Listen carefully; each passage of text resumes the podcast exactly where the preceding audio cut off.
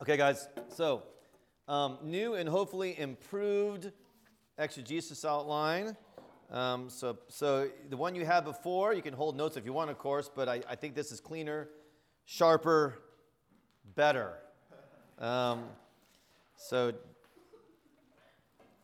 and here's also what I want, okay, and then, and then what I also want to pass out is this. Um, so, what I thought might be helpful, actually, would be to show you all what, I'm, what I do whenever I'm preparing um, a sermon. So these are actually my actual notes. I know that they will not be very legible, I get that, but I think it'd be actually just helpful to have them in front of you, and, I'm going to refer to those as well off and on. Um, I know, I know. Yeah, I never worry about anybody stealing my ideas, ever. Yeah. Um, I do give those to Brenda sometimes, like, could you, could you write this up? She's like, no, I, I, I can't. You write in tongues. It's not possible. Um, so uh, grab that. We, we, will, we, we will refer to this, though, because I actually, um, as, as, as, we look at, look at the outline, we did some on the outline last week, but let's, let, let's review what I did before a couple of you weren't here, and then we'll do kind of, kind of finish up this. Um, part of what I wanted to show you as well is so I've had the joy of preaching now for 28 years regularly. I think as I shared, my first sermon was on the L, um, Chicago L. That was a five minute sermon because that was the time I had in between stops. Um, and that's kind of when I, when I felt like I started the ministry God gave me to preach. So I've been preaching for a long time. And part of what I want you to see is even though I've been preaching for a long time, it's still grit. Um, I still have the most amazing combination of exhilaration and dread. And, um, and I still work really hard to get really clear on what I think the text is saying, and then try to get really clear about what the Lord would have me say from the text to the people of God. And so I'm giving you my notes from last week. So that you guys heard me preach on Sunday. This is how I got to the process. This is the process I went through to get to the sermon that I gave on Sunday. And that's at the very end of, this, of, of these notes. So um, starting back with exegesis, and we hit this last week, but I'll mention it again. We start by praying for Holy Spirit grit. You guys know I love the phrase when it comes to sacramental theology God does everything, we do something. And when it comes to sermon preparation, that is a phenomenal axiom to remember. God does everything, we do something. And a big part of that something is the exegetical process, and it takes grit. It is work. Um, and so as we get into that, that's, that's what we're starting with. And I just find it helpful, you know, to get that cup of tea or to stretch and do whatever I have to do before I get into it to go, this is going to be hard. I'm getting ready to do something that's going to be hard. It's extremely important, and I'm going to do some hard stuff right now. Um, and to be a communicator of the Word of God, to be a minister of the Word of God, you've got to be willing to, to have to, to step into hard things, and you've got to have grit. And particularly, as I hope for many of you, you will communicate the Word of God, preach, teach for decades to come. I mean, part of what I you know, want to see in Gregory House is raising up the next generation of leaders and artists and the next generation of preachers and teachers and proclaimers. Um, so get used to it. It's hard. And, um, and in God's providence and plan, I, I guess He wants it to be hard. He wants us to apply ourselves in a significant way. So, on that, then, our first major area is getting started. And that's where, again, you're reading the larger context of, um, and I'm doing this in the New Testament. Um, much is applicable to Old Testament, although you would want to tweak things. Reading Old Testament exegesis, you are in a different era, you're in a different genre. But when, but when you're working in the New Testament, especially if you're working with a book, for example, you want to read the larger context. So as we said, if you're doing an epistle, you want to read the whole epistle. If you're working out of First Peter or you're working out of a Pauline epistle, you're going to read the larger context. If you're working out of a gospel, you're going to read the context at least of a few chapters there. So if I'm working out of Matthew 5, I want to know what happened prior to the Sermon on the Mount in Matthew 4, and I want to read through 7 to kind of know how the Sermon on the Mount is playing out. So you're going to think contextually whether you're working in an epistle or you're working in a gospel, you're going to read that. Then you get to the text. And you're going to read that several times. You're going to read it over and over again. When I first started this, I would make hash marks to help myself do it. So I go, because I didn't want to read it over and over again. I wanted to read it once or twice, and I wanted to get on what was interesting to me. So I'd make myself do it. So I thought, I'm going to read this five times, and I would hash mark it. Just read it once, just read it twice. These are the kind of grit things I had to teach myself to stay disciplined to go to the text several times. But once I read it five times, I often read it out loud at least once. Um, to keep it interesting for me, I'll throw in two or three other translations. Um, I still work out of paper. I find that most helpful. You may you know, work with a few different translations on your screen. It's fine either way. Um, I, I will begin to work it. And then I'm, then I'm asking this question as I'm reading it text several times is what is, the, what is the content? What is it saying? If it's an inductive Bible study, I'm working on the what. Um, what's being said here? And I start to try to help myself understand what is being said. Are there repeated words? Are there key phrases? What questions are being raised for me? That's a really important thing when you're reading text several times is because you almost want to ignore it as a teacher preacher, like, oh no, a question. Huh, I don't know how to answer the question. I won't even think about it. No, no, no, no, no. When you got a question, you're reading that, you're like, oh, a question. First of all, my listeners are going to ask that question. Second of all, I have the privilege and time to work on this question. As a matter of fact, this question may lead me to the heart of what is being said in this text or to the heart of what I should say to my people. So it can help you with your exegetical work. What's the text saying? It may help you with your expositional work. What should I say to the people that I'm, I'm teaching and preaching to? So listen to the questions. Train yourself to cultivate the questions, right? And go, man, like, what does that mean?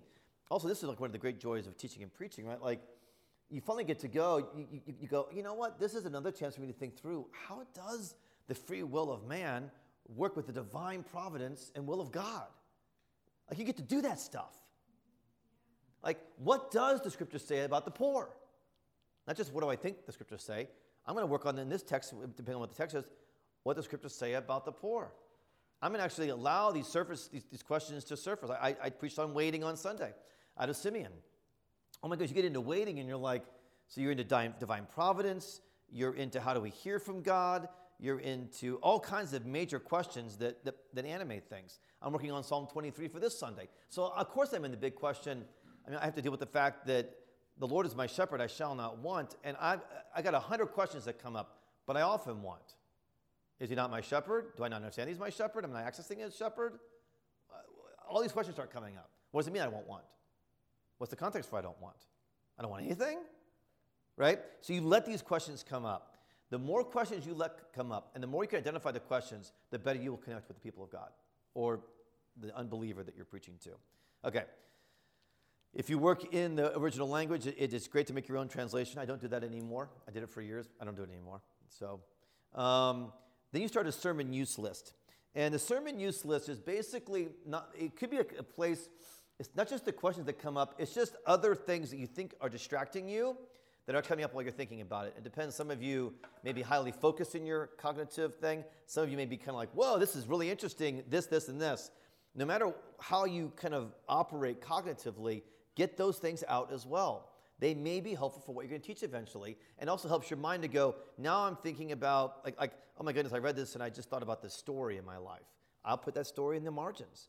I just thought about this experience. I just thought about a game I watched, you know, a, a baseball game I watched. Why am I thinking about that? I'm not sure, but I'll, i may, I may put it down. Or, well, that reminds me of a poem. I don't remember the exact line in that poem, but I'm going to put the poem with the line I can remember as best as possible. So you'll see um, in, in, in, my notes now, go over to my notes.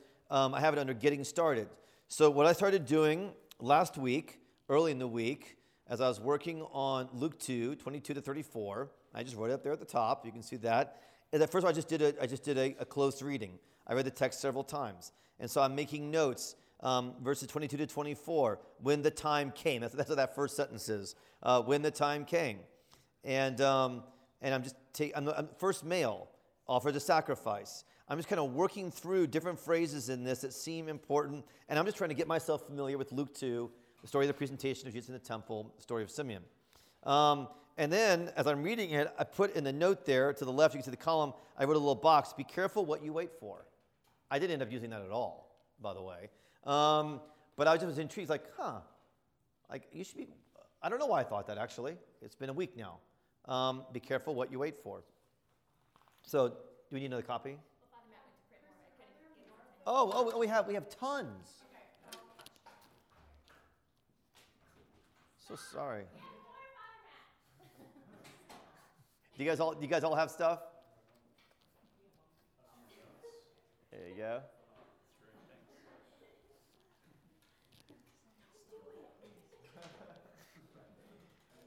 I just thought the Matt was going to use the bathroom.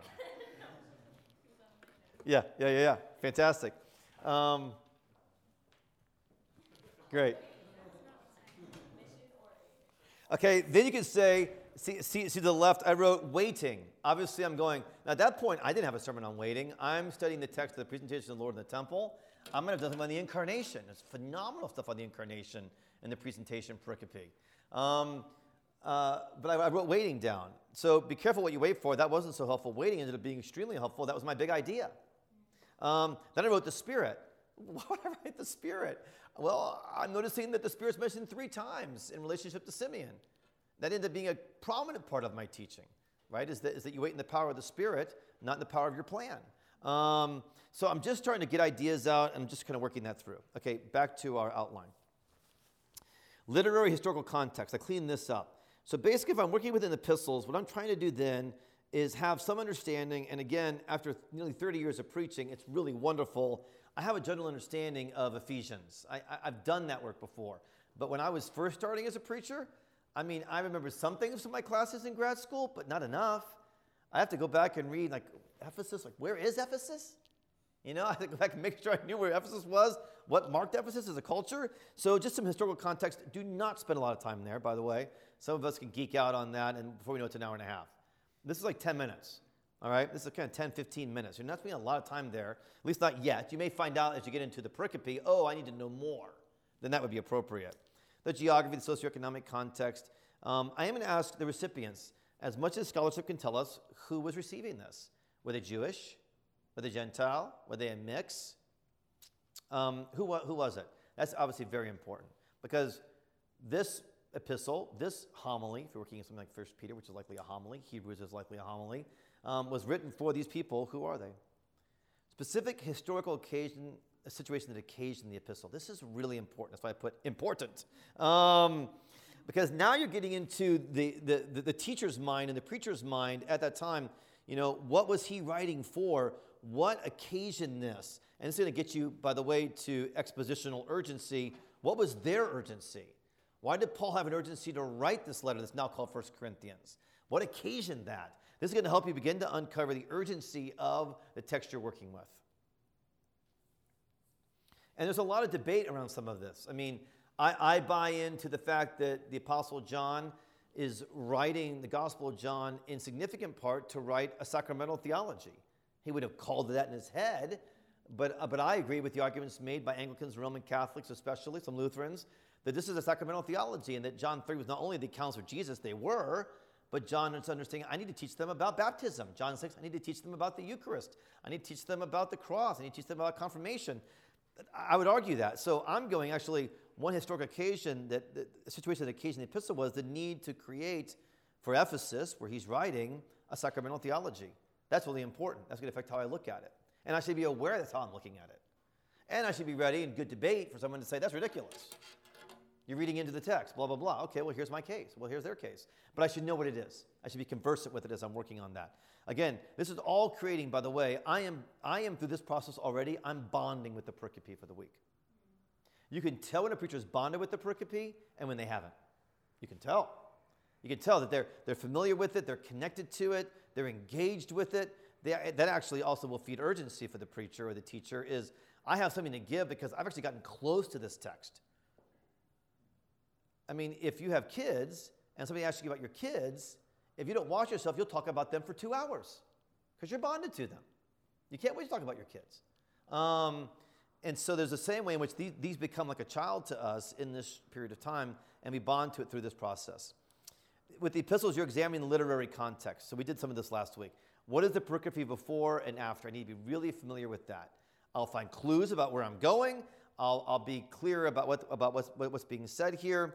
Um, and I'm being really careful not to fully proof text a verse that particularly may be well known, but I actually may discover that the well known understanding of the, of the text is not actually the clear understanding that I get by doing the before and after work.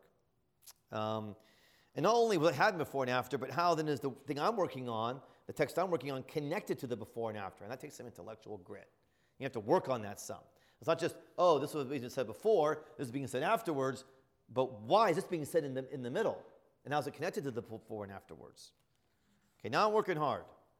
Um, if I'm working within the Gospels, um, I'm asking some different questions. Obviously, particularly, what is the genre within the gospel? And there's some great stuff written. I think one of the great books is still by Fee and Stewart, How to Read a Bible for All It's Worth. It's still a really helpful text. They'll help you work on genre. Am I working with a parable? Well, last week I wasn't. That was really helpful. I wasn't working with a parable, I was working with a narrative. I have the narrative of the presentation of the Lord Jesus in the temple, the narrative of Simeon. Um, I'm working with an apocalypse, which we have in some of the Gospels. That will change how I think about this compared to a narrative or a parable. All right. Structure, um, exegetical outline. Okay, so you guys can see back to my insane notes. Um, so I had worked through all that on my first page. Now, again, when I started this, this had been three pages, just to be clear. Um, so this is me 25 years, 20, almost 30 years down the road. But I'm still doing it. I just am not doing it as extensively as I would have. Back in the day, I used this outline, the very one I'm giving you, and I just filled stuff in on my laptop. So I filled it all in. And now, as you can see, I've morphed to where I'm just kind of, I'm working a little bit more efficiently, but I didn't used to do that. I used this outline and I filled it in. Okay, now we're to page two of my deal, which is structure. Um, and now I'm working out, and I just wanted you to see, I'm working out all the details. I'm trying to get all the words in for the most part. Maybe uh, we can get a few conjunctions or whatever, but I'm getting all the words in, I'm getting the phrases in, and I'm trying to figure out how does this thing outline? How, does, how, how do I work this text? Um, and this is what I think is some of the hardest stuff to do. I still find it hard. Not as hard as I used to find it, but I still find it hard. This is also very helpful. Um, I study literature in, in, at, at Wheaton, as you guys know. So that was actually extremely helpful for this because I was taught how to explicate a poem. I was taught to work with the text. I was taught to outline it. I had to do a lot of sentence outlining in my English studies. And then when I studied Greek, then I did a lot of sentence outlining. All that was actually very, very helpful for me. I had a great public speaking class my sophomore year of high school. Um, and Mrs. Cup uh, taught us how to outline. And I, I always think of that, the, what she gave me in terms of so much help for years of academic studies as well as preaching. All right, so I started working on the outline. I use just a classic Roman numeral one.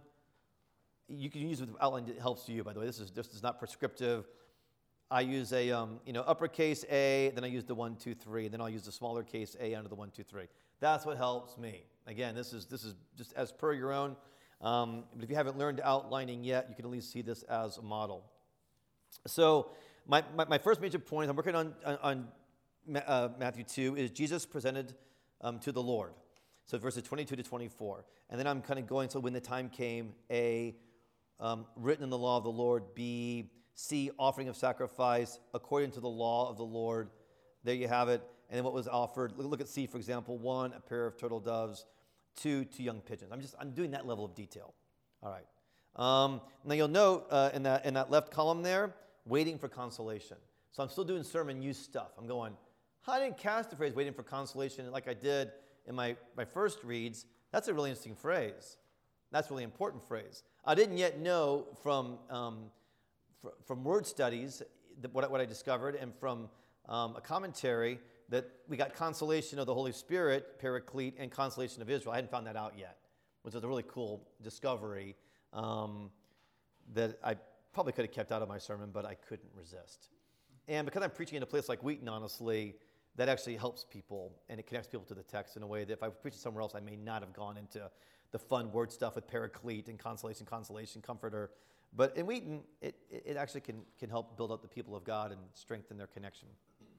All right, I did Simeon, I did, and, and, you can say I did A, B, and C. I went all into Simeon's song, so I tried to at least outline out Simeon's song. Um, and then I went into Simeon Speaks to Mary. Now, as you guys know from the sermon, I didn't exposit any of that. I didn't know that yet. Actually, the way I found it out is I went, wow, there's a lot in this exegetical outline. I've got. Um, I've got two main things Jesus presented to the Lord in Simeon, but honestly, I, I could have had Simeon's song, could have bumped out as a third Roman numeral. You see that? And then Simeon Speaks to Mary could have been a fourth Roman numeral. I started going, wait a second, I've got like four major like sections of this passage um, in Luke 2, and I can't do it all. So now I'm already getting clear as I do the exegetical outline. I can't do all of this, not in 30 minutes. No way. No way. All right? You guys got to really hear this. You're all going to preach too much and too long. You're going to do it for a long time. Um, it is, and I think I get an amen from the mats in the back. It's what our young preachers and what we started to struggle with the most. Um, it's really, really hard. And if you have any kind of an interest in reading and text and books and academics, you're all the more prone to do it. Um, and this is one of the places when you do the exegetical outline, we start going, no, wait a second, there is so much here. So I'm already beginning the process of going, so what do I do? Because I'm not required to do the whole thing. There's nothing that says I have to do the whole thing. I mean, unless I'm doing a certain kind of, you know, I have a certain kind of expositional commitment, um, you know, maybe like on a retreat or whatever. But even then, I, am going to be really careful to go, no, actually, after I did this outline, I've got one and two Roman numeral. I got A, B, C, and D a Roman numeral two. Oh my goodness, Simeon speaking to Mary and Joseph. That's a whole other world. That's sword piercing her heart. What does that mean? Oh, that's a question I had. What does that mean? That sword will pierce her heart also. Is that the crucifixion? Is that just being his mom? What does that mean? Um, I just had so many, I started having so many questions. He's a sign that'll be opposed. Remember that? Simeon says it to Mary, a sign that'll be opposed. Another uh, translation that John Paul II would use is a sign of contradiction. What does that mean? I started having so many questions. I went, okay, well, I'm getting overwhelmed. If I'm getting overwhelmed as the preacher, my people are going to be super overwhelmed, right? And, um, and you don't want to overwhelm your people with so much content. Overwhelm them with the Holy Spirit, overwhelm them with piercing clarity, overwhelm them with something that rivets their soul, but don't overwhelm them with just so much content. Not in a Sunday morning sermon, especially. Um, so I went, wow, what doesn't overwhelm me? Great question to ask. Simeon. I'm not overwhelmed by working with Simeon, and particularly Simeon's first actions prior to his song, to the Nunc Dimittis. I'm not overwhelmed by that. I'm actually energized by that. That'd be really, really fun. Oh, okay. There's so much here now, now that I'm working on it, and I feel this relief that I'm not trying to do the whole thing. I'm working on Simeon. Okay, and then, and you can see my, my, my black box there summary I wrote for you. Um, so that's then where, where, where, okay, and now I need to do my exegetical summary, which is there on your outline, um, Roman numeral 3b, exegetical summary. And again, this is, this is work. And what I wrote is when Jesus is presented at the temple, a, I couldn't read it either. A waiting Simeon comes in the power of the Holy Spirit, takes Jesus in his hands, prophesies the fulfillment Jesus represents, and what, what is it on? And then speaks to parents of Jesus as the sign that is opposed. Yeah, thanks, Sam. Enough birthday cards over the years. Enough birthday cards over the years. Prepared Madeline for that. Um, yeah, great.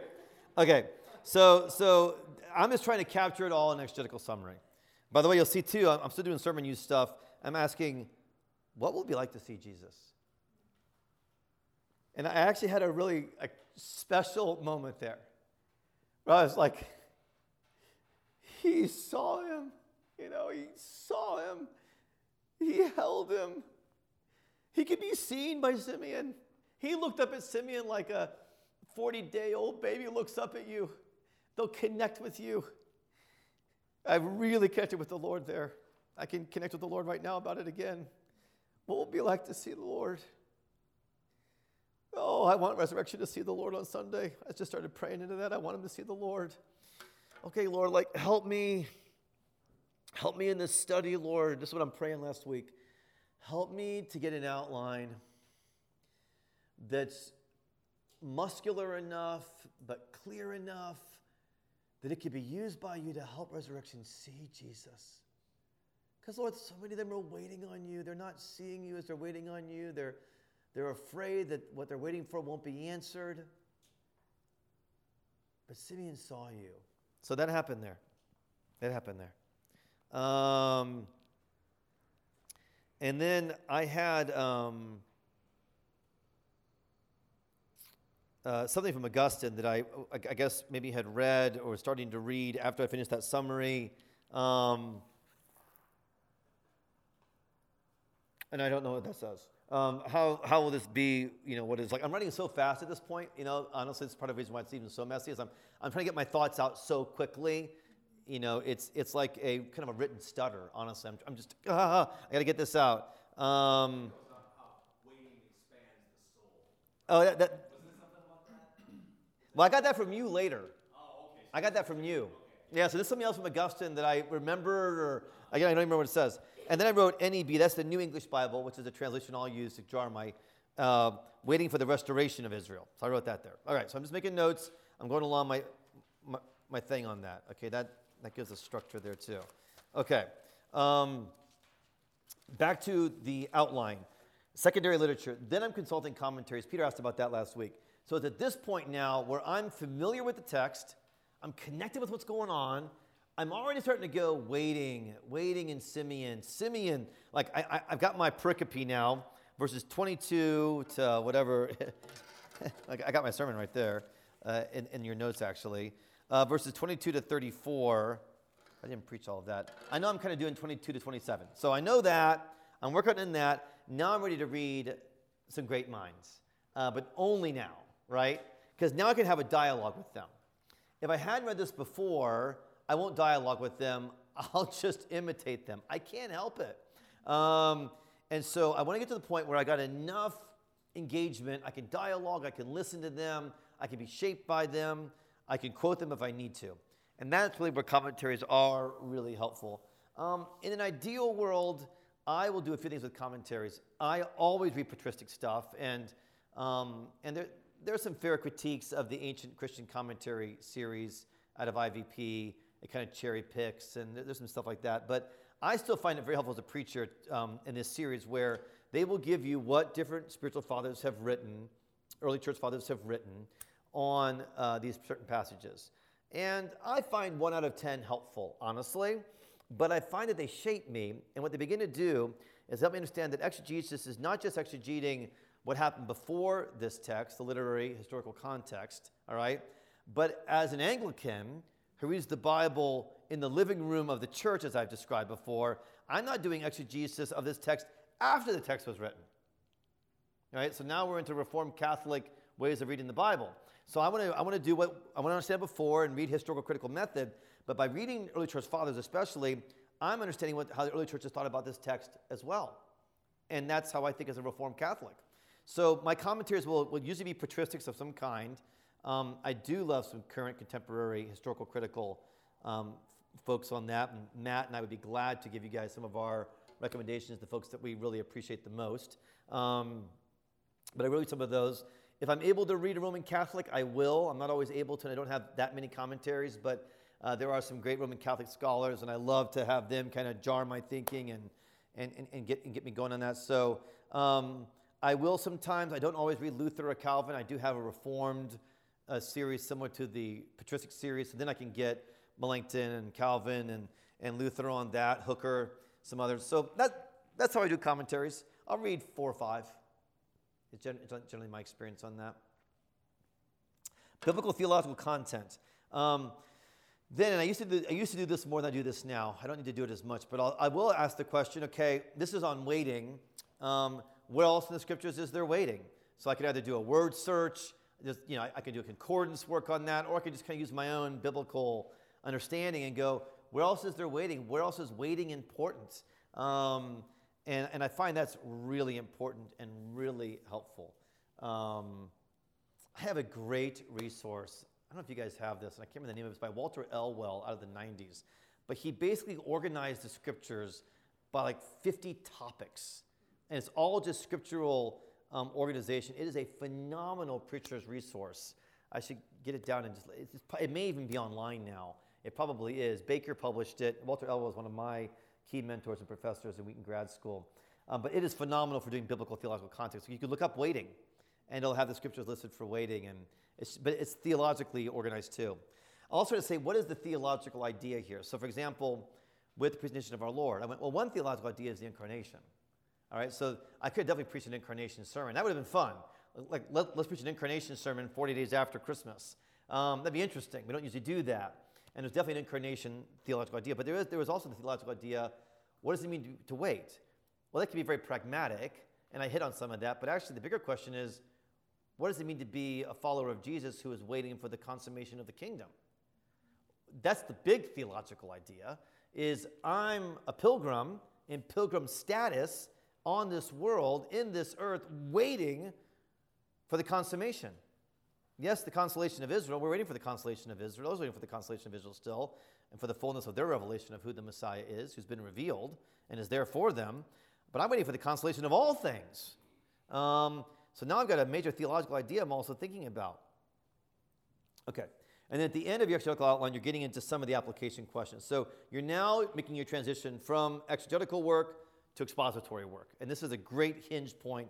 Start doing. So, what are some life issues in the passage? And again, I used to just lift these out. So, obviously, waiting is one of them. Um, I didn't get this until um, Saturday vigil prayer before I preached, and I wish I'd gotten this earlier. I just didn't pick it up. Um, and I did get to preach it on Sunday, and that was really, I was really sad about this. But uh, what does it mean to be older? I mean, a life issue here is Simeon at the end of his life. We're always preaching next gen, but we're hardly ever preaching, you know, like several gens, or whatever we want to call our folks that are riper in age. Um, and that's, that's really a life issue in the passage. Simeon's at the end of his life. Um, some folks have waited their whole lives for something. So, what, what is it like that? What, what is it like to be elderly and, and to be in that dynamic? Um, life issue in the passage uh, living according to the law, living according to the word and the words of God. That's a life issue here that we see Joseph and Mary working on. And that actually began to affect me and, and affected the sermon eventually. List felt needs. Uh, Lon Allison, phenomenal preacher, and now with the Lord, taught me this in a seminar I took from Lon on preaching. And, and he actually categorized, he was a kind of a category guy, like all the different, like, like 12 different human felt needs. and it was just kind of how Lon thought, but it was actually really, really helpful. So obviously, one key felt need is I'm waiting and I don't know how to wait, or I'm waiting and I don't know if I'll ever get an answer. That's a really significant felt need. Um, my felt need that I'm working out of this week as I work on Psalm 23 is it's very, very, it's just a very simple felt need. I don't know if I'm loved by God. I don't feel loved by God. Or I have a felt need. I'm an evangelical and I've heard my whole life that I'm loved by God and I still can't access it. So my felt need is not only being loved by God, but how do I deal with the fact that everyone tells me I should feel loved by God? That's a major felt need. And if I hear one more sermon on it, I believe it's true yet again, but how do I access it? How do I get into it?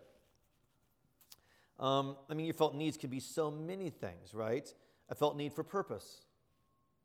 I felt need for engagement. I felt need for peace, internal or external. I felt need for leadership. I felt need for physical hunger to be met right? There's so many felt needs.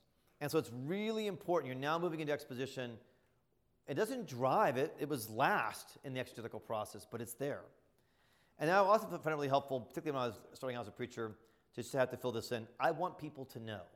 I want them to know. I want them to know. I wanted them to know about Simeon. I wanted resurrection folks to become biblically conversant with Simeon. That's part of their biblical literacy. So I wanted them to know about Simeon.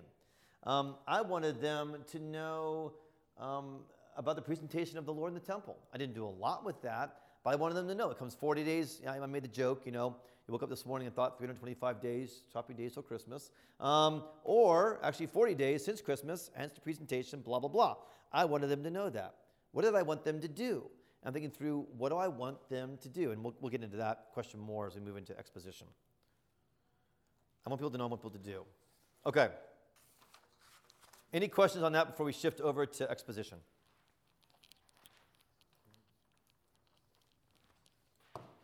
Keep going? You guys good? All right, let's do it. All right, so now we move to exposition. And thank you for letting me review that with you guys as well.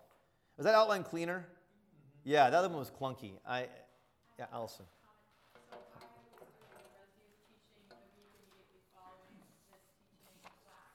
Oh, great.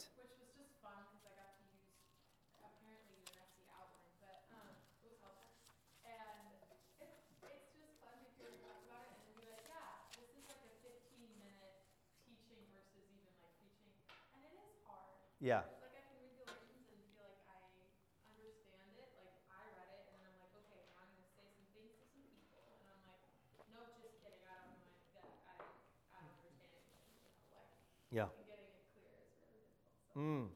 What helped, what helped you the most in the exegetical outline when you're preparing that teaching for Res Youth? And by the way, this is, this is I love this yeah. because, right, you're not just sitting here going, oh, someday I might give a teaching. Right. I'll put this in a, you know, my journal and I'll never use it. Um, so, what, what helped you the most as you're working on that?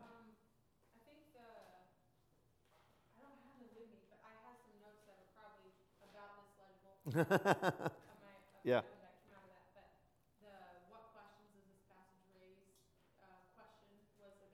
Yeah. Um, definitely the felt needs, trying to get out those like felt needs out of it. Yeah. Um, what, what, what, what, was your pericope? What were you, what were you preaching from?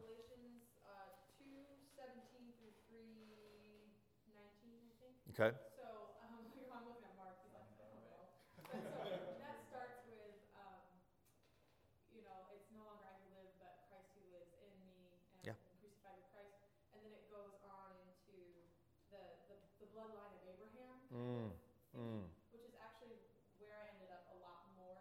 So my my like my big question was, how do we get back? Like if we're all Mm. trying to get back to the family, back to the family mm, back to the family, how can we feel separated? Um, we've done that in lots of different ways throughout human history. Jesus set this bloodline of, of Abraham that the, the Jewish people were heirs of, and then he came in and introduced the Galatians into this bloodline, and then they thought, oh, maybe that's not enough. I need to actually be, like become part of the bloodline of Abraham. Paul's like, yes, you do actually, mm, but you are through faith rather Mm. than by Mm. works alone. mm. So that that section of that we all have a desire to be part of the family and we're afraid we're not. Yeah. And always trying to Yeah. get there. So that was Great. that was my section. Great. Felt need, obviously, belonging, Belonging. um, connection, Yeah. closeness. Yeah, that's great. Good, good, good. I'm so glad. I'm so glad you could start using it. Question for you, Bishop. Um, so, sorry, did I, um, uh, how do you, what do you do with like the, the scholarly debate stuff? Yeah, How much of that do you say, oh, the scholars disagree about this? Yeah. Or do you just kind of ignore it and just? Oh, that's a great question, Father Matt. First time in a sermon, it wasn't in my notes, but for the first time in a manual, I said, scholars disagree about this, but I think my view is right, and that's why I'm gonna say that. because that's what we all think. Yeah, yeah, yeah. That's a really, that's a really good question. Particularly if you're working through like you, you've got a challenging theological question.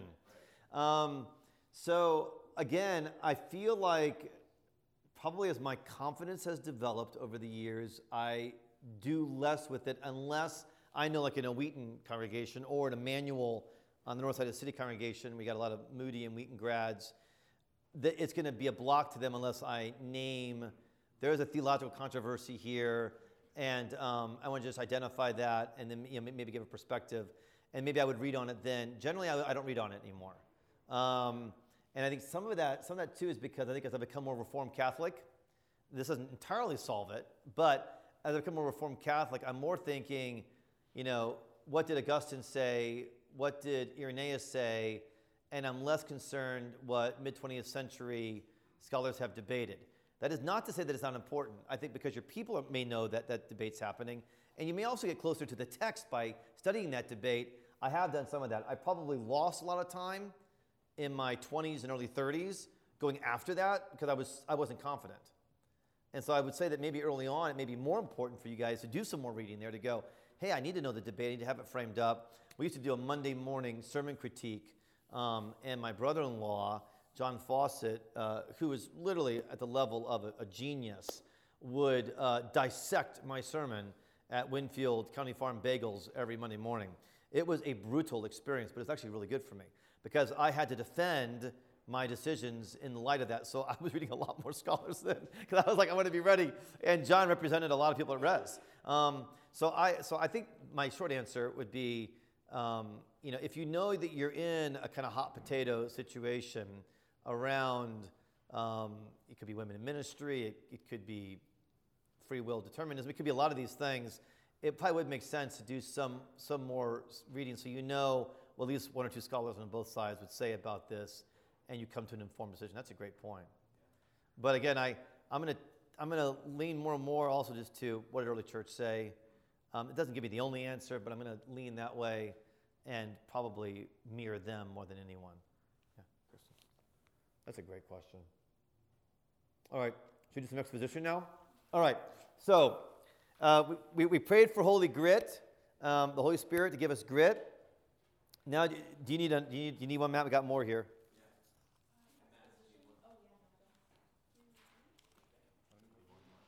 You mean one more? I don't know if I do have one more. No, I don't. You guys gonna share? Holy Spirit, yeah, yeah, this is exposition. Okay. Um, now you're praying for Holy Spirit creativity. So, um, depending on your personality, depends on my week. Sometimes I actually like just the exegetical process. I'm like, ugh, it's clear. I know what I'm doing. It's grit, but it's I'm, I'm working through. It's almost a relief. And then I get to this part and I get anxious. Now I'm like, now like, what do I do with this? Other weeks I don't like one and I love and I love this. I don't know. Um, but this is now where you're moving to a highly creative realm. Which, by the way, one of the unbelievable joys of teaching and preaching the Bible is you work out of both sides of the brain. You work out of both head and heart. I mean, it is so satisfying in that way, and it's so sharpening because you're doing this intellectual work at one level and digging in work, but you're also going like, what's creative here? What's engaging? What's interesting? Um, and I want to talk about New Testament exposition that creates urgency.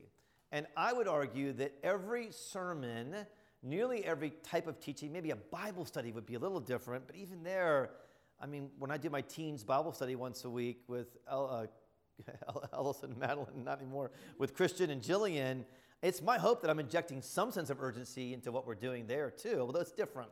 But here's the thing is that I would argue that the gospel has intrinsic urgency. There's an intrinsic urgency to the gospel. So when we believe that he is not here, he is risen, and this drives the good news of God in Christ to the world, it's intrinsically urgent. Every sermon matters, every Bible teaching matters, right? It's the Word of God that we're talking about. Um, because we preach Christ and Him crucified and resurrected, we preach with urgency. Now, let me be clear. Urgency does not mean frenetic necessarily. It does not mean loud. I get loud, I know that. Um, but that's not, that, that's not me being urgent. It is not a style. Urgency is not a style, it is an orientation for the preaching of the gospel. And what will be confusing for you guys, because I'm the one teaching this right now, and you've heard me preach and teach a lot, is because of my energy and how I'm wired and my literary theatrical training, you might think, oh, that's urgency preaching. That's what he does. And I'm going to say, no, no, no. Some of that's just stylistic and personality. Um, Father Matt has a very different style and personality, but he preaches urgency. It, he preaches like this deeply matters. Um, you, and, and, you see this in different preachers at Resurrection. Canon Stephen does this. I mean, look at Canon Stephen's lectures. I mean, it deeply matters, but his style is so different. Um, so what I want to say is all you're doing, and this is similar to my remembrance preaching teaching I gave you guys last week, is you're letting the Word of God do what the Word of God's made to do. Right?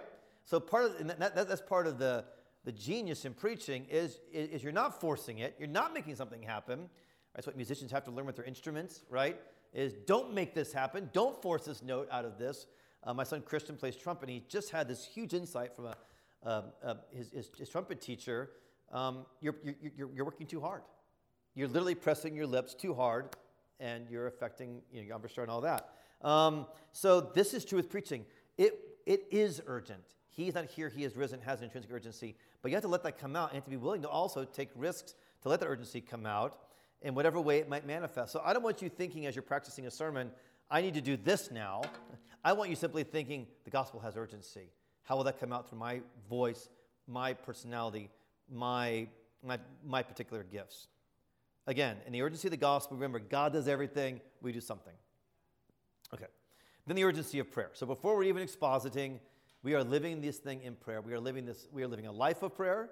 Um, never a perfect life of prayer, never the life of prayer we wish we were living, but we're living a life of prayer, and hopefully since seasons a life of fasting. And the life of fasting and prayer is critical for the preacher and the teacher, the, the minister of the Word of God. The life of fasting and, and, and, and, and, and, and prayer, it's just this is, this is how you get to the place where you can actually preach the Word of God. So, in the urgency of prayer, here's some things I begin to ask. As I'm working on my exegetical work, um, and I have my passage, where is the passage ministering to me? So, to help me pray about this, I ask, where is it ministering to me? How is it connecting with my hopes, my desires, my challenges, my sins? Um, and, I, I'm clear about that. I, I don't want to be self focused about it when I'm actually preaching it, but I also have to realize the fact that it's personal. Preaching is personal, it comes through a person. So, how is this ministering to me personally? God uses my life, my body, my person to minister this. I want to identify that.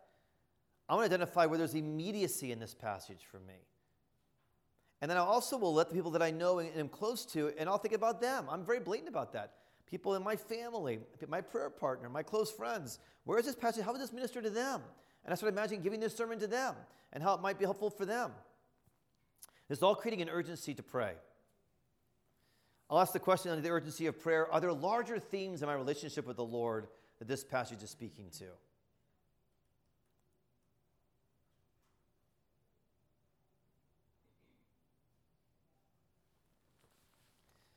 Then I started praying for my listeners.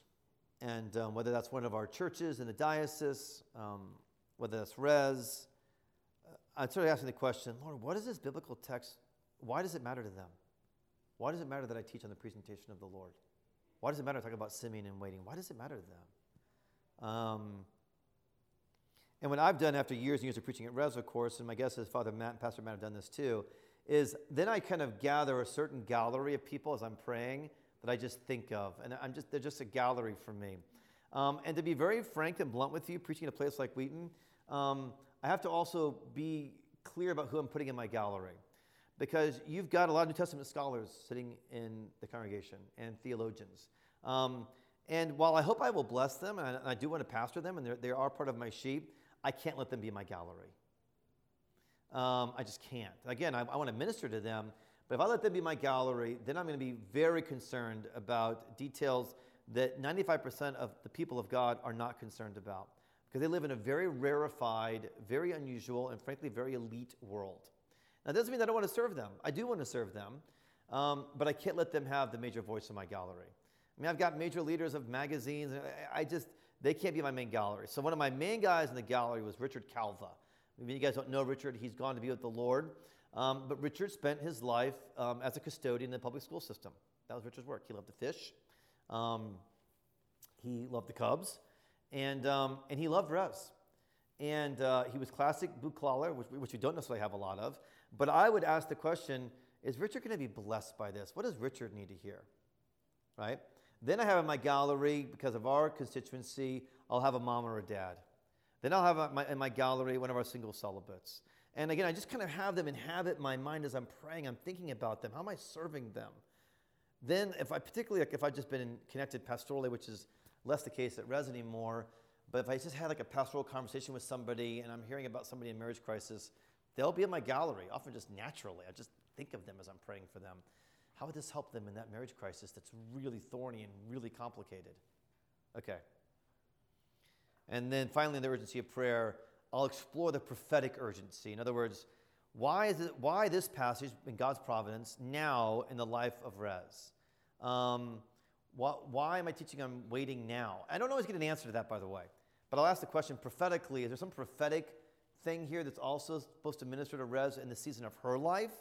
I didn't necessarily get an answer to that for last Sunday, by the way. I didn't have a sense of that. Um, but I will kind of explore a prophetic urgency, and I'll teach on prophecy next month and prophetic ministry.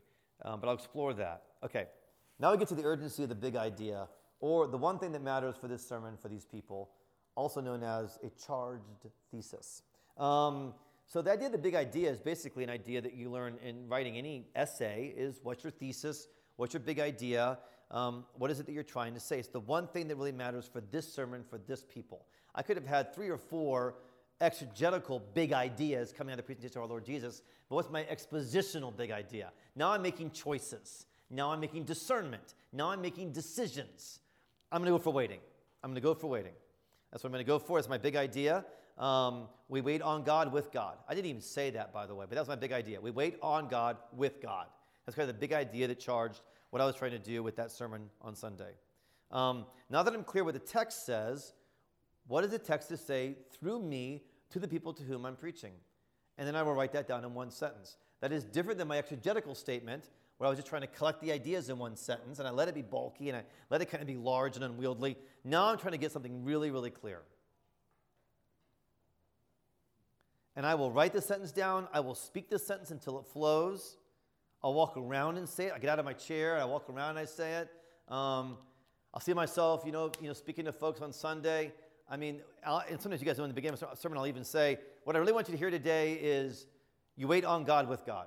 That, that's what I want you to hear to say. So some I'll just give the big idea out. Other times I'll, I'll hide it. I want it to be more poetic and implicit. Depends on what the sermon is. And, but, I, but, I, but I want to know what it is and what's driving it. You wait on God with God.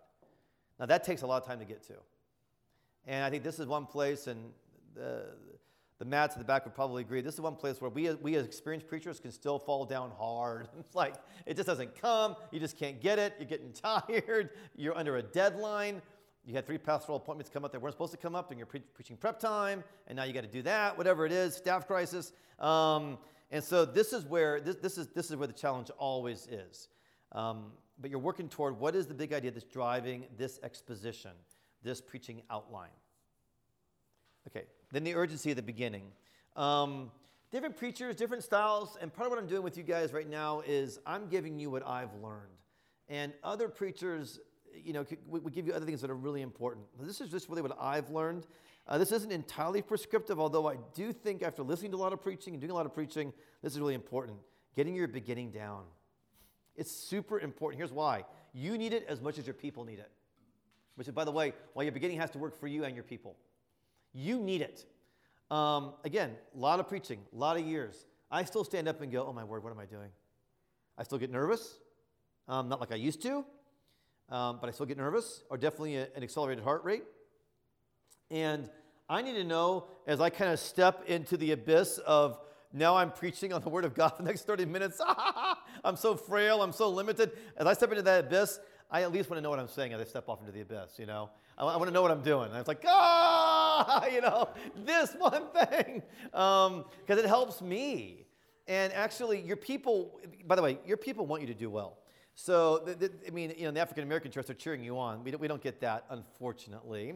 But they want you to do well, generally. There are a few nasty people that don't. Um, uh, it's, it's true. Um, but overall, they, want they want you to do well. So even, when, even if you have, a, you have an urgent beginning, they're going to be like, oh, okay, he's, he's doing well. She's doing well. I'm doing well. We're all doing well. Let's relax and learn the Word of God. Um, so you're creating urgency from the beginning. It helps you and helps your listeners. Um, I like this from Chris Anderson, who oversees TED Talks. He's got a really good book on public speaking that, I, uh, that I've read and think is helpful. He says this Your very first job as a speaker is to find a way to disarm people's weapons of defense. That every listener has a weapon of defense. It's an authority figure. I don't want to hear what they have to say. Um, it's a white male. I don't want to hear what he has to say.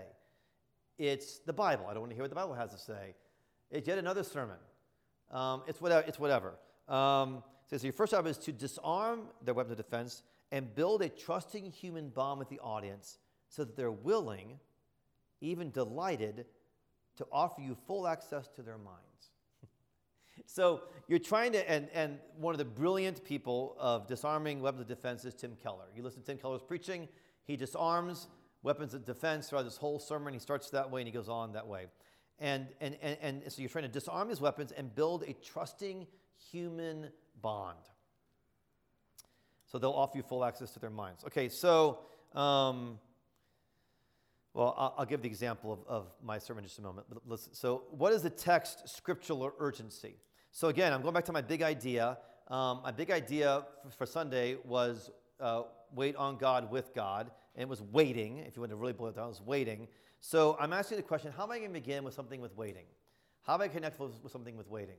And I actually chose a church story, which is not always the best um, because I live church, but very few people do.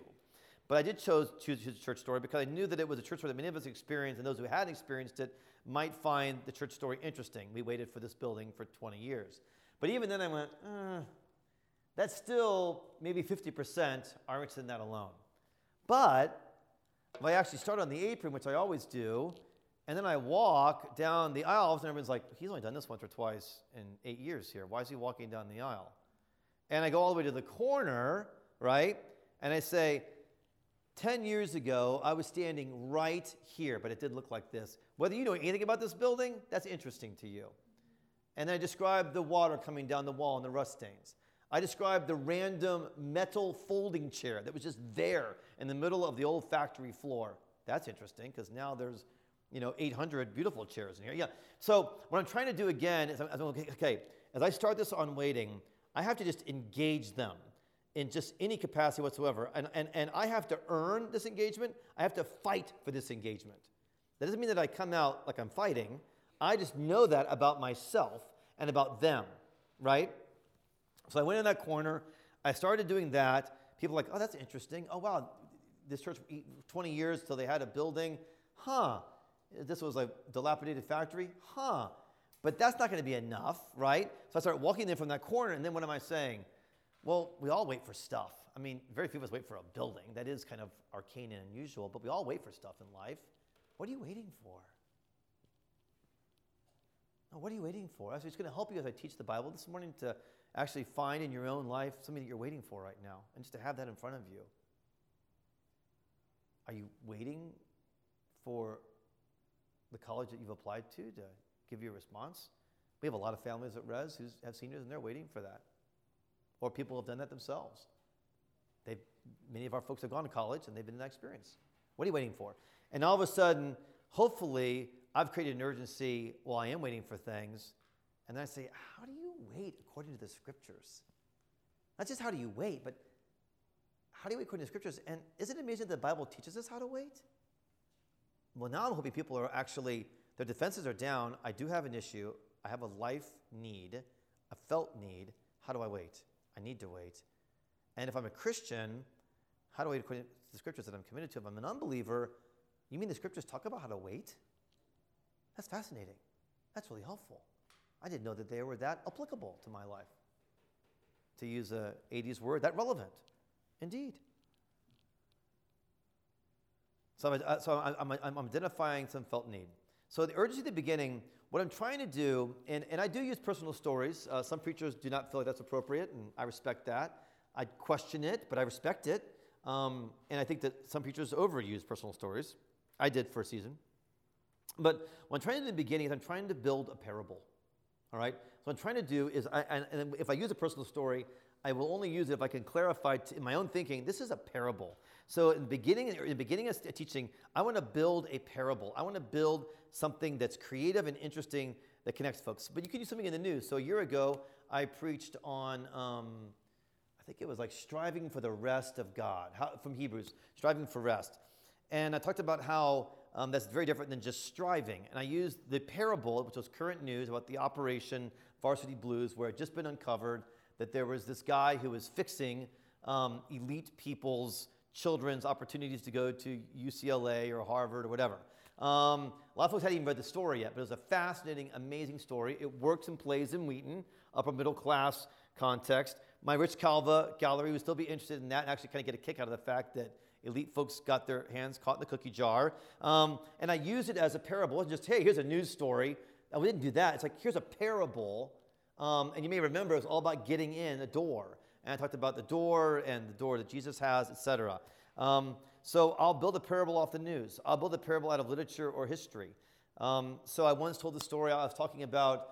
Um, maybe it was like you never know who you're working, dealing with. I can't remember actually the theme of the sermon, but I talked about Lincoln before he was well known and the way in which he was disrespected by a famous lawyer who would eventually become somebody on his cabinet. And now he was the president, the guy was his cabinet person, but 20 years prior, Lincoln was the inexperienced lawyer, and this guy was the big time lawyer. See how things switch? The last will be first, the first will be last. I used all of that. That was a parable out of history. Um, so I just built a parable. I did it in about three or four minutes, by the way which is the challenge. And I know that my beginnings can be longer than other preachers, so I have a challenge there. Um, I love beginnings. And Catherine has sometimes said, just, just teach. Um, you, you, you, did your thing, just teach. And I've gotten better at that. Um, but um, it is a challenge for me. Uh, so, so you're building a parable, creating an urgency in the beginning. Let me just say this, let me just say this, let me just say this. Preachers must read, read, read. Preachers have to be readers. Teachers of the Bible have to be readers. You have to be reading. You've got to be reading. Um, and uh, even when I had a lot of young kids and I didn't have much time to read, I was trying to read something somehow. Um, you, you, can read nonfiction, would, you can read history, you can read literature. You should be reading literature because you're crafting story, you're working with narrative all the time as a preacher and teacher. You've got to be a reader.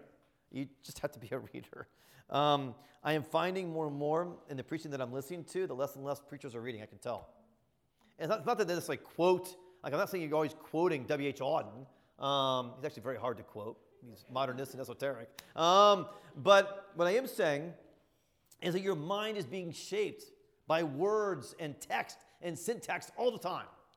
Um, so if you're called to teach and preach, and I hope all of you guys in some capacity with teaching and preaching, You are sharpening your teaching and preaching by being engaged in beautiful writing and literature um, and thinking or history. Okay. Um, I'll build a parable off of a curiosity. I remember I once, I once started a sermon where do all the jewel bags go?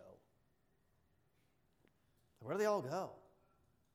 And people are like, yeah, I've wondered that too. Like, I, I drop them off at Jewel, but then like, do they make them into little plastic blocks, or are they in you know trash heap somewhere? Like, where do all the jewel bags go?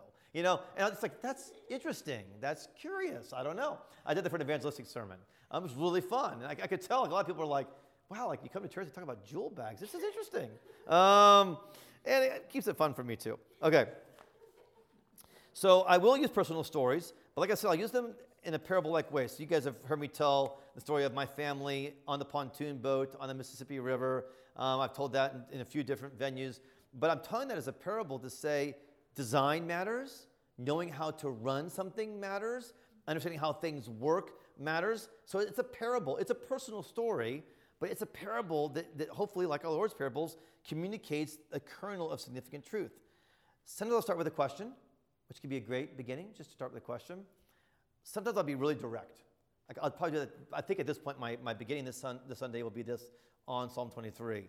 Um, it's just direct. I'll start with a little parable. I'll say, Oh, this is so cool. Um, thanks to a gift of one of you, um, three of my sons and I were able to spend just an unbelievable day, a day that was almost too good to be true at Wrigley Field in May with great seats. And it was just this amazing afternoon.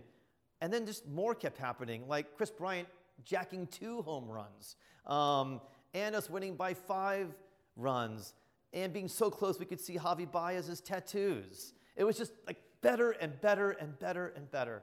The only challenge I had that day was it was like too good to be true. And that's the challenge I have this morning. Is I'm going to teach you something, something from the Bible, and you're going to think it's too good to be true. You're going to think this, this can't be this true. God cannot be this engaged in my life. He cannot be this loving.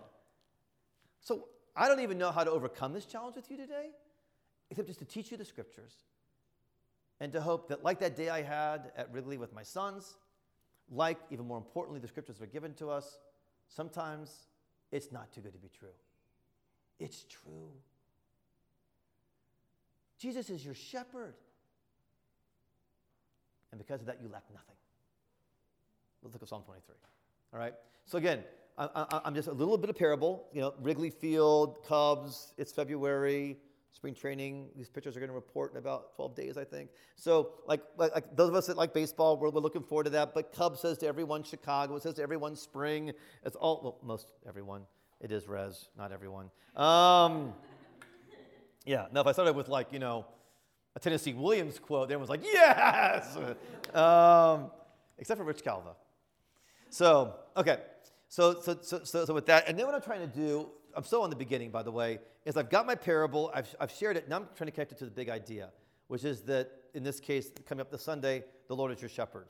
In the case of last week, um, it's waiting on God with God. So I'm going to connect, I need to connect that, that urgency with my big idea so you can have a phenomenal start and people are engaged, but to what end if you don't connect it with your driver and your big idea? And then I like to connect it to an outline. And this is preaching style. Um, although I will say, again, as I watch and listen to a lot of young preachers, um, I often have to tell them, tell me what you're going to say. I, I need to know. I want to know where you're going. Um, you have to outline like I outline it, but I like to know that you're going to do two things or three things or one thing. I'm, I'm good with all that, but I, I like to know where we're going. Um, so, for example, last week I talked about waiting. We're waiting on God. Um, what is it that you're waiting for? And I said, you know, as we look at the life of Simeon, who's kind of the expert waiter, there's two things that we see that he did he, he waited on the power of God more than his own personal plan. And he waited with a picture of God more than a picture of the preferred future. So now you know where, what I'm going to do. I'm going, to do power of God. I'm going to do picture of God. Those are things I'm going to do. So you have just a general idea. It's still, I think, poetic.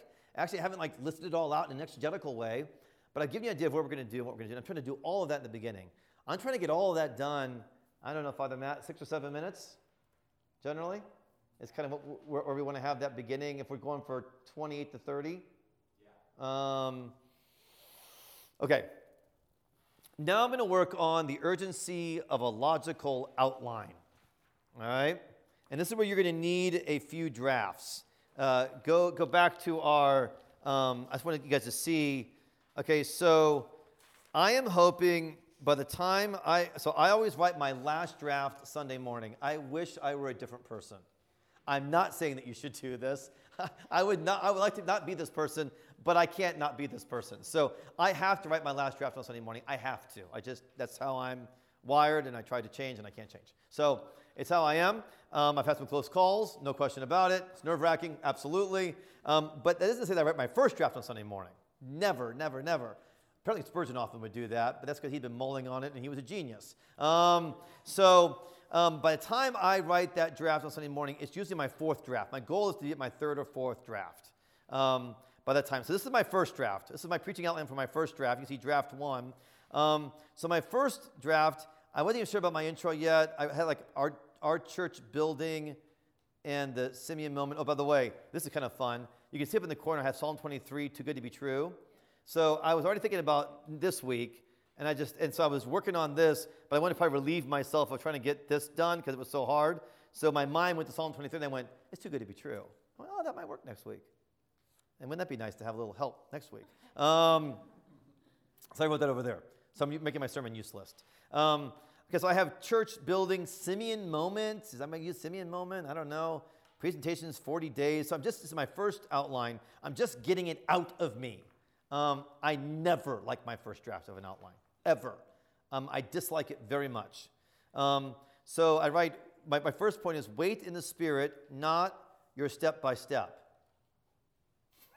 right? I know. Um, but it got out of me. I got it out of me. And it has the germ of the idea that I want. It's clunky, it's not very good. Um, but it got the basic idea out. Then I had wait for God, not your goals. Hmm. I mean, that might have preached. Um, might have been okay if I'd been pushed against the wall. I could have preached it, but it's still not very good. But it's out of me again, and I can look at it. And then I'm just filling in basic ideas. I don't, I don't have my A, B, and C yet. Simeon waited in the Spirit, verse 25. And then connecting it to Scripture in my exegetical outline. Um, you know, I've got the Spirit works through obedience and worship. That's down kind of halfway down the page. And so that, that, I actually noticed that for the first time. I'm going, worship and word. Uh, I don't have uh, word yet, but I have obedience. I'm going to move it to word. They obeyed the word of God, the law of God, and Simeon obeyed worship. At this point, I had it all mixed up. I'm like, who did word? Who did worship? I wasn't even clear yet. Um, then I have wait for God, not your goals. Simeon waited for the Messiah, the work of God. Simeon waiting um, the, for, for the greater kingdom. And then the very last line on that page is Simeon waiting draws, draws many into waiting. I never used that. I don't know, I'm not sure what I meant by that. But again, you're making your first outline, and, and I'm humbling myself to show you it. Um, and, and then you can also see, by the way, I have my arrow there in the left column. I'm still working, okay, now like, like place for fasting, like Anna fasted, I mentioned Simeon did. Um, I don't know, just kind of keep working on that. Okay, then I get to draft two. Okay, it's now my draft two, how to wait, a waiting parable. Um, and now I've got my outline, how to wait for the introduction. Wait in the Spirit more than a step by step plan. I'm still, I'm still working step by step. I'm not ready to give it up yet. Um, wait for God more than a certain goal. A little bit more of an addition there. I'm, I'm getting better. Um, then I have my outline there. Okay, now then I took this to the expert, Father Matt. Um, have you guys ever seen Rocky? Okay, um, so so so is it Meredith? What, what's his name? Elson, can you help me? Yeah, he has a little hat on. He's like, Rocky, yeah, come on, you can do it. You can do it. And he like punches him and stuff, you know. That's like going to Father Matt Woodley. Um, so he's like that guy, Burgess Meredith. That was the actor's name, Burgess Meredith. He's like, come on, yeah. He had a cigar in his mouth, a little hat. You can do this, you know. And he just beats you up. It's awesome. He doesn't. He's very kind. Um, so I, I called, I, like, outline was not coming together. I was like, I'm super tired. I had a couple of things I had to deal with last week that were very stressful. Um, so I'm like, man, it's Thursday at 5. This thing is still really clunky. I don't like it at all. Matt, would you help me? So Matt's like, ah, come on over here. um, so I, I go through this with Matt. And I, I give my whole outline to him and everything else. And he says, well, Stewart, I would polish and sharpen uh, wait in the spirit more than a step by step. He didn't say that's bad. He just said polish and sharpen it. Um, then he says, How about loneliness and isolation of waiting? See my star there? Another star. This kind of has to do with a providential plan. okay, that's really helpful. Um, then next page, um, he talks about enlarging the capacity of the soul, Augustine, and this great stuff with Augustine. So I star that, all right? And then I, then, then I left it alone. I was like, man, I got Matt's feedback. He also gave me some great affirmation. This is fresh, some interesting ideas here. I was like, okay, this isn't a total crisis. I just put it away. That's Thursday night. So I usually want to have draft two done by Thursday night because I take Friday off. Um, so I, I, I take Friday off. I'm, I'm doing my thing, going to Starbucks, reading. I go for a run. And lo and behold, there comes draft three, especially when I run. I engage my body, and I get draft three. Wait by the power of the Spirit, draft three. Wait with a picture of Jesus. Ha, that's much clearer. It's pictorial. It's, it's actually more graphic. So I'm working my expositional outline. I'm working it, working it, working it, working it, working it, until I can get down to, to, to an outline that I feel confident preaching.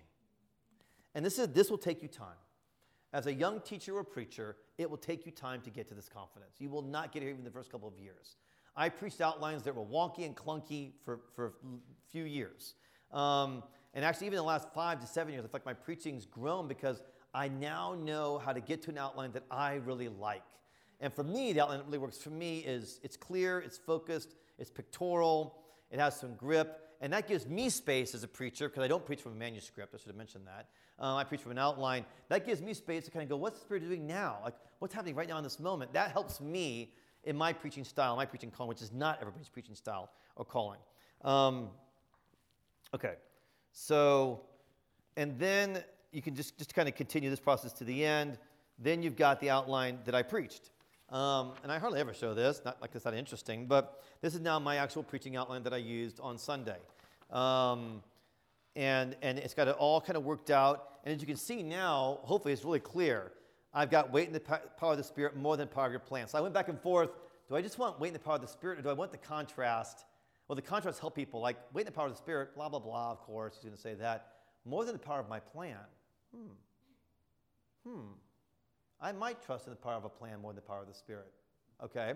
So I, I got that clear there, and that was done. This is fourth draft. That was Sunday morning. Then Simeon was in the Spirit. And then I work out with, it, with, with, with, with the scriptures expositionally what's happening there. They have waiting in the Spirit is to wait under the word and in worship. That's B, uh, second page.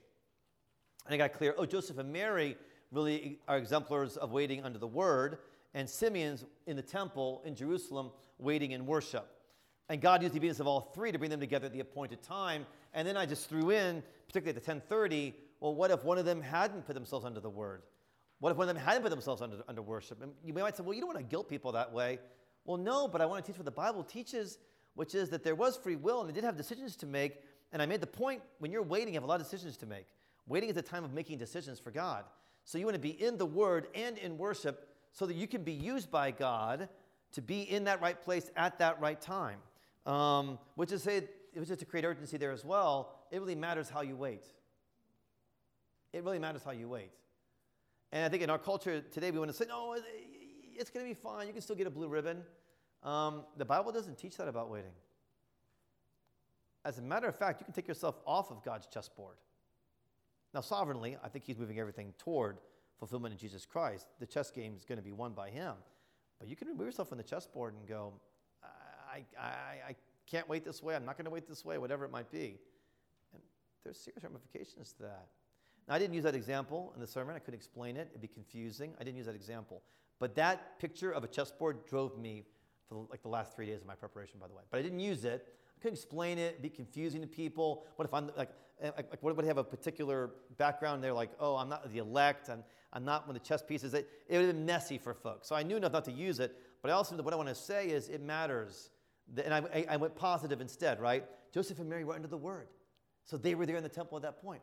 Simeon was in worship and compelled by the Holy Spirit. He was in the temple at that point. So I went positive on that rather than negative. Okay. And then you see, we went with the picture of Jesus, more than preferred future. Simeon, the receiver of God. Our waiting world could become too small. Um, there it is. Okay. So that's how it unfolded. Let's get back to our outline in our last five minutes. Um, which, so, so one thing to say there, and I'm hoping, Matt, I had ladder of abstraction, and I was just hoping that you would do more with that next week, because that's just you're just so good at teaching us that, because that is part of building your your outline and urgency is using a lot of abstraction properly, not overusing it, not underusing it. So you'll speak to that. Let me, let me finish with this the urgency of the application. Um, and I learned this from an article that Matt put in Preaching Today that really helped me. Um, and I want to say that cons- cons- consider preaching the application. In other words, the reason you're preaching is you're applying the Word of God. In other words, um, that is different than an excellent lecture by a theologian or Bible scholar, um, where you are learning the Word of God, but you're preaching to apply the Word of God. That's why you're preaching. And, and in the Eucharistic service and in, and, and in the Lord's Day. So, preaching is application. um, some of us have been trained to believe that kind of got to make sure you get your application in at some point. Um, and so, if, if, if, we don't think that preaching is application, but, the, but like part of the preaching should be application, here's often how it'll work. Um, the application becomes a practical action after the exposition. And I've done this, I'll probably do it again. So it's not a horrible way to preach. I'm not sure it's an integrated way to preach regularly. Here's how often that, that would go using the sermon that I did on Sunday. If you put the application at the very end as a practical action, after the exposition, you might say something like this So Simeon waited in the Spirit, we saw this, and he was ready for the surprise of Jesus. So we should wait in the Spirit and try and be ready. This week, when you pray, take time to be quiet in the Spirit and remind yourself that Jesus can surprise you.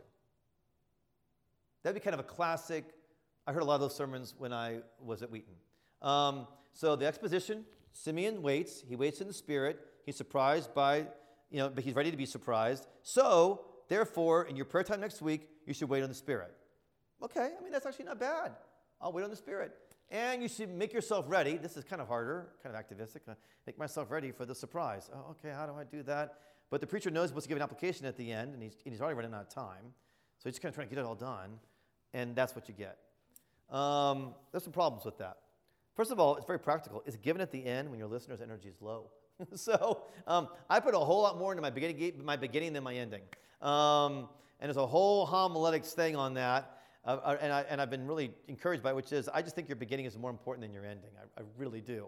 And some of it is your people's energy is low. They're done. Um, some of it is you'll be preaching again next week. Um, and, and so I just don't worry about it as much. So that's one problem with putting it at the very end. Although, again, you can do it, there's nothing wrong with it. Um, but here's another problem is by the very form of putting application at the end and kind of, kind of compartmentalizing it, is it communicates that Scripture is meant for cerebral exercise and that the preacher then has to make it practical. Okay? So the problem with that, with, with it says something more about Scripture, that Scripture is basically cerebral. I basically kind of gave you a dust up of my exegetical outline so I can teach you what the Scripture said. Um, and then I got to kind of scurry to make it matter in your life somehow. But if Scripture is God's word written, and thereby God's word sacramental, Scripture itself changes our lives. Scripture has application woven into it, it holds application within its very agency. So, what helped me in an article that I read is then why don't I try to build my expository outline? Why don't I preach the application? Right? So even rather than, rather than um, this outline, which again would, would have been okay, Simeon waited on the Lord, right? Um, I wrote, I had Simeon waited in the power of the Spirit more than the power of a plan. So I am preaching an application to you that when you live, when you wait according to the Word of God, you wait by waiting in the power of the Holy Spirit rather than your plan. This has application energy right there in the outline. I didn't do that for years. And when I learned about it and read about it, I went, that really helps. Sometimes I won't even mention the figure I'm preaching on, like Simeon. I'll just say, you. I'll just say, wait in the Spirit. What did I do with that? Oh, I did do that. All right, so even with that outline, I had, um, I'm getting my outlines mixed up. Da, da, da. I had wait in the power of the Spirit. Actually, I didn't have, I didn't have Simeon as a subject. All right, so I'm already applying it to you. Now I'm going to base it in the scriptures, but wait in the power of the Spirit wait with a picture of Jesus. All right. So again, um, this I think preaching an application and getting some wording that helps you go right directly to people's minds and hearts based in the scriptures can be actually be also time efficient. Um, but it says that this is what Scripture is ministering. And it has a view in Scripture that there is an eternal reality. We are preaching the reality of Simeon, and it should be contextually based. And this was historical and a reality for him. But it ministers to us now. Um, it ministers powerfully to us now. So your application may start with a felt need, Um, but what, what, you're trying to do, even more than the felt need, is you want it with an application to move people toward deeper union with Jesus. The main application that I'm going after with urgency preaching, and particularly moving toward the Eucharist in our context, is I want to move them toward deeper union with Jesus, which may mean in, in the application that there's something that they have to surrender. I need to surrender my plan. It's more important to me than the power of the Spirit. I need to surrender this preferred outcome. Could you feel the grip on that by when Sunday? Like, I didn't know there'd be grip. There was a lot of grip. People were connected, like, oh, I got a lot of preferred outcomes that I am really fixated on more than Jesus' face. When I think future, I think preferred outcome. I think that house, I think that spouse, I think that what. I don't think Jesus. You're saying that, that Simeon was thinking, not, not necessarily Jesus, Messiah? Yeah, I am. Yeah, he was ready for that. That's exactly what I'm saying. Um, so that that was a kind of a spiritual surrender application. I need to surrender my preferred outcome. Or it could be, I need to get a picture of Jesus. I mentioned like an icon, or as I think about the future and I'm praying about the future, I need to have an icon of Jesus in front of me so that that's more prominent than the preferred outcome. That's a kind of application there. So what can happen in that as we move to a deeper union is it could be a spiritual practice. Um, I once taught people to pray, Lord Jesus Christ, Son of God, um, into thy hand, thee I adore, into thy hands, the nine word prayer um, or the 12 word prayer. So you can just do that. It could be a new way of thinking. Sometimes application feels like it has to be very practical or hands on. Sometimes I just want my folks to change how they think. I often want them to change how they think. So it could be in my application. I'm just trying to get you to think differently about God. That'll probably be part of what I'm trying to do this Sunday with Psalm 23. Is I want you to think about God as a personal shepherd. So there'll probably be some kind of application that goes that way. Um, all right. Whew. Let's take a couple more minutes. We'll, we'll, we'll go to 1235, so a couple more minutes. Any thoughts on that or ideas? And Father Matt's can also have some time to just do Q&A around um, the prep as we move toward sharing this with each other and thoughts on it. So this will not be your last chance for Q&A. But any initial thoughts or questions that exegetical expository? Yeah, Madeline. I have a question about the sacramental aspect of the application because Yeah. I'm just wondering, what does that look like? I mean, it feels like what makes that work is the whole sacramental structure of the service as well. Mm-hmm. Because if it's, because there is kind of this whole, I mean, it's within the sacramental context. Yeah. So there are multiple ways that the congregation is experiencing the sacramental power of Scripture throughout the service. Right. And it seems like it would be hard to do that, just to preach a sermon with urgency of application, with sacramental understanding of Scripture, all on its own, if there wasn't the rest of that to support The Eucharist as well? No, I don't think so. Um, I'm trying to think of an example that I could use. For example, like, like preaching in a context like I used to do in university. Yeah, Um, where it is, there is just more of a cerebral aspect to it, and there aren't sacramental practices people are entering. That's true. No, there is nothing like preaching toward the Eucharist. I mean, it is the preacher's best friend. Um, so there's nothing like that. But I do think that because the scriptures are themselves intrinsically sacramental, incarnational for our lives, which is to say, for our lives, and the, the, the warp and woof of our lives, I do think you can form an application that while it may not drive you to the Eucharist, if you're not going to have Eucharist, it's either driving you to worship, right? Or it's just driving you to think differently about it, particularly if it's evangelistically. Like, so what I'm trying to do is to get you to think, maybe it's an apologetic sermon. So, um, for example, like, like, like, like a, a sermon on the resurrection, what I'm trying to do is not only, like I've done an apologetic on the resurrection for Sunday morning, right? So I actually build an apologetics case for why the resurrection um, is a highly viable, logical conclusion to the life of Jesus. What I'm hoping you will do then is pick up a Gospel of John in the narthex, pick up a little book on the resurrection, and I hope you will think differently about Jesus after that. That may be all I'm trying to do. But I'll try to weave that into my outline so that, the goal is clear. If you're an unbeliever and I'm telling you about the resurrection, I'm hoping you will consider seriously that this actually historically happened. That may not answer your question entirely. Well, I think that does, but do do you feel like you sometimes need to offer more in an application if there won't be those Yes. That's a great, that's a great point. Yes. Like, you know, offer a way to embody this Yes. Yes, yes, yes, yes. That, that's an excellent point. And probably one reason why it's very easy for us as evangelical preachers to fall into the sort of expositional meat and application tag or rider is because we don't have something to take people to afterwards. Um, that's what we have to take them to. And so I do think, you and you make a good point. I mean, I've been preaching in this context for so long. It's probably it's deeply shaped how I preach toward union with Jesus, Eucharist, worship. That's good. That's interesting. Yeah. Any other thoughts or questions? You say something real quick about the, the life cycle of the sermon. Yeah, is that Scazzero stuff? Yeah, the uh. You've read on it. I, you've only told me about it. You should, you should talk about it. Okay, I just was Please. curious. So there's is is the sermon. We go through a process of a sermon's birth. We're all excited. Oh, this is great. I'm gonna love this. Is going to be a great sermon. Amazing. I'll preach on this. This may be my best sermon ever. I'm so excited. Yeah. And then, but you realize, and then the sermon dies, and then you realize And you hate it. you hate it. Yeah. You might even kill it. I, I, this is gonna be the stupidest sermon ever, and I'm gonna be Brandon, the stupidest preacher. right? Have you ever done this? Like, Are you kidding me? and then you bury it. Yeah. It goes into burial mode. You just gotta leave it alone. You gotta pray. Go for a run. Yeah. And then all of a sudden, the, pre- the sermon is resurrected. Yeah. Yeah. It's true. And then it ascends to heaven. And then you pray for the Pentecost to come on your sermon. So I don't know. I, just your experience. We all go through this.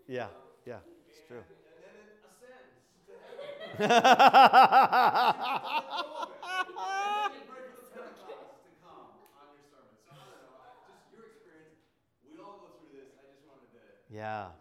them to hear from you. Oh, man, that's so. There's some agony. Oh, it's so, so good. It's true for writers too. Imagine it's true for lots of creative people. I mean, um, yeah, I mean, nearly every Thursday afternoon, I don't, I don't like it.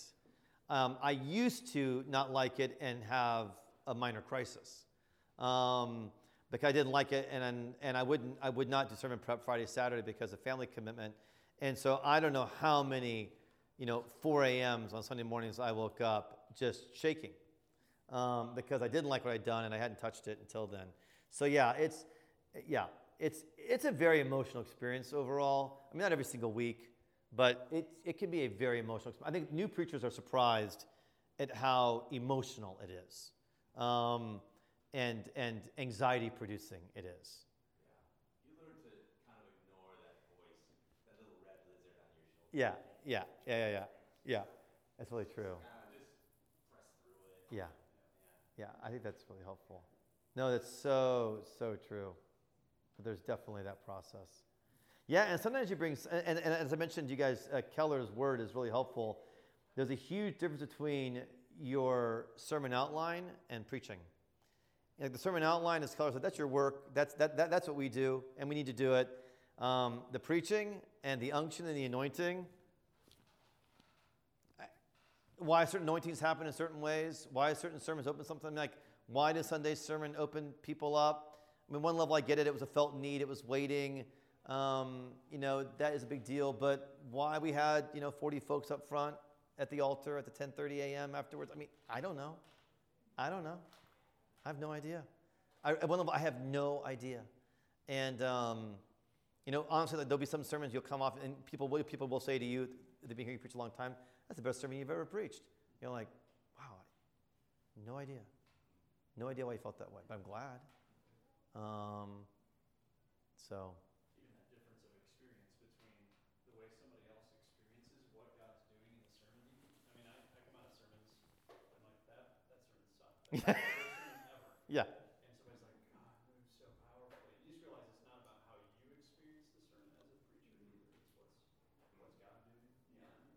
yeah, we were trained as actors. Um, if you had a performance and you didn't like it, and people came up to you afterwards and said, hey, that was great tonight, don't say it wasn't very good.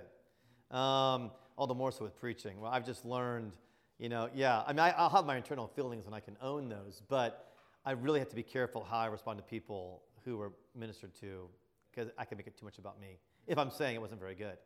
It's often it's about it's about me.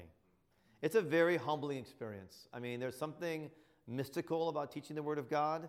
Um, there, there is a mystical element to it. It's the Holy Spirit mystical element that's really beautiful, but and really humbling. And I'm sure that is also part of God's design. Is it's supposed to humble us. Are you saying that you write like this on Sunday morning from transition from your handwritten notes to like the actual preaching Yeah, yeah, yep. That's that's and, and, and I generally have it memorized, of course, by then. That's part of what drafting has done for me. Is I've done I've done all these drafts, and I rewrite the draft again on Sunday morning, so it's generally in my head. Um, I didn't even talk about manuscript preaching, and I should. Um, well, I shouldn't, but somebody should. Because um, some of you to be way more inclined to manuscript preach. Do you manuscript preach? I do now, I didn't used to. Yep, and you, you've done both, haven't you? I used to, then I didn't, then I used to, then I didn't, or you did, did, did, didn't, now I don't, so. Well, you'd be really interesting to talk to. Gone through like ten iterations. yeah, yeah, it's, it's a fun inside preacher thing to talk about. We all like talking about it. It's really interesting. Um, yeah, and when Kath and I do teachings together, as we do like with Fully Alive, it's really interesting because I outline and she manuscripts. Um, that's really complicated trying to try and get our teachings to merge. Um, but we didn't, we didn't get into that. But anyway, all right, let me, let me pray for you guys. Um, you next generation of preachers and teachers of the, of the urgency of the resurrection and crucifixion of our Lord. Father, thank you for this time together. Thank you just to, we get to work on stuff that matters. We get to work on hard stuff and beautiful stuff and glorious stuff. And Father in heaven, I just pray that you will raise up that next generation of teachers and preachers. Um, some of them called to preach Lord's Day, but all of them called to teach the Word of God, uh, to bring uh, to um, the beginning of a meeting a 12 minute uh, scripture understanding that has urgency and clarity. Uh, Lord, I pray that you will use them in their ministry of the Word, that our diocese will be known for those who love the Word of God, who handle it rightly, and handle it with proper passion. And I pray this in Jesus' holy name. Amen.